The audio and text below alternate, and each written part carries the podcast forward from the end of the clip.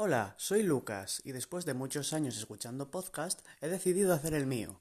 Este podcast tratará sobre tecnología, dispositivos móviles, aplicaciones y demás servicios. Buenas, hoy me gustaría hablar de una aplicación la cual utilizo todos los días, ya que me envía una notificación con eh, una obra de arte al día. Esta aplicación se trata de Daily Art, lo cual, pues bueno, eh, en este caso me ha mostrado el paisaje con arcoiris de Robert Duncanson, una obra de 1859, en la cual podemos ver lo primero eh, el cuadro en sí, eh, una vez pinchando en él buscará una imagen en alta resolución y nos la mostrará, podremos tanto compartirla como descargarla. Y además tenemos la opción de marcar esta obra como vista, la de este día, que esta es la del 20 de mayo, que he cogido para hacer el ejemplo, ya que es de las que más me ha gustado recientemente. También tenemos la opción de darle a favorito al corazón, en plan de que nos haya gustado la obra, yo en este caso le he dado, y la opción de compartir directamente el post entero. O sea, debajo tendremos una descripción sobre el autor y eh, una descripción sobre el cuadro en sí, la cual voy a proceder a leer.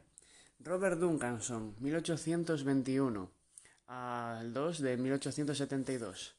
Fue un artista norteamericano muy conocido por sus bellos paisajes. Fue uno de los primeros integrantes de la Escuela del Río de Hudson, una tradición pictórica paisajista estadounidense. También fue uno de los primerísimos artistas afroamericanos de éxito. El paisaje con arco iris es un gran ejemplo del estilo de este hombre. Esta pintura representa un paisaje rural, sin identificar con parte de un arco iris sobre el cielo.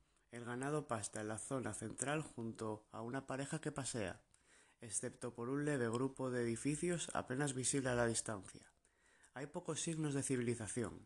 Duncanson hizo este tipo de pinturas paisajísticas, idealizándolas, basándose en lugares de Estados Unidos, Canadá, Italia y las Islas Británicas. También pintó magistrales naturalezas muertas, retratos y escenas narrativas, aunque un número mucho menor. Sus paisajes a menudo representan impresionantes efectos atmosféricos durante la Guerra Civil de Estados Unidos. Duncanson se trasladó a Canadá, donde tuvo una gran influencia en el movimiento pictórico del país.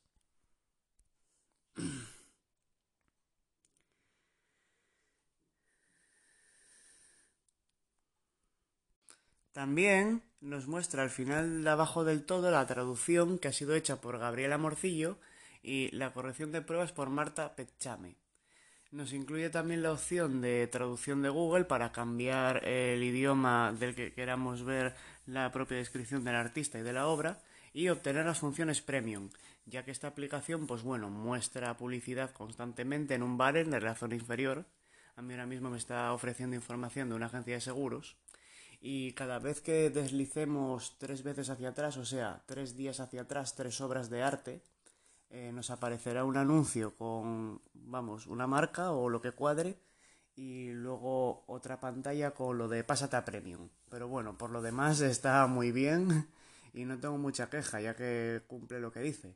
Luego en el menú superior izquierdo hay la opción de registrarse, iniciar sesión para, bueno, eh, ver tu sesión y tus obras de arte favoritas guardadas en diferentes dispositivos. También te aparece la opción de hoy, que bueno, es lo que he comentado hasta ahora, la obra de arte de cada día. Está abajo la ventanita de archivos, donde podremos ver todas las obras de arte que ha habido, em, o al menos las últimas, ya que, bueno, desbloquear las funciones premium para poder verlas todas y no siempre te muestra las últimas o puedes ir dándole tú hacia atrás en la ventana de hoy.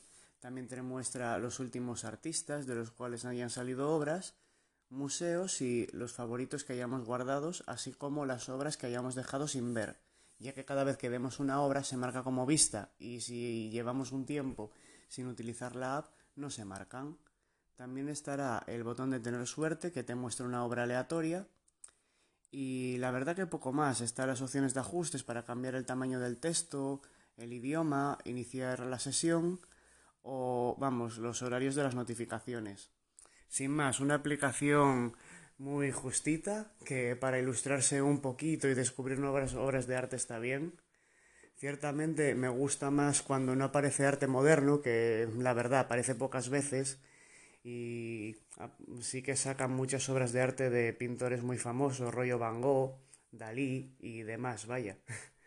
Así que una aplicación que considero cuanto menos curiosa y mínimo de echarle un ojo. Hasta aquí este mini capitulillo, así que chao.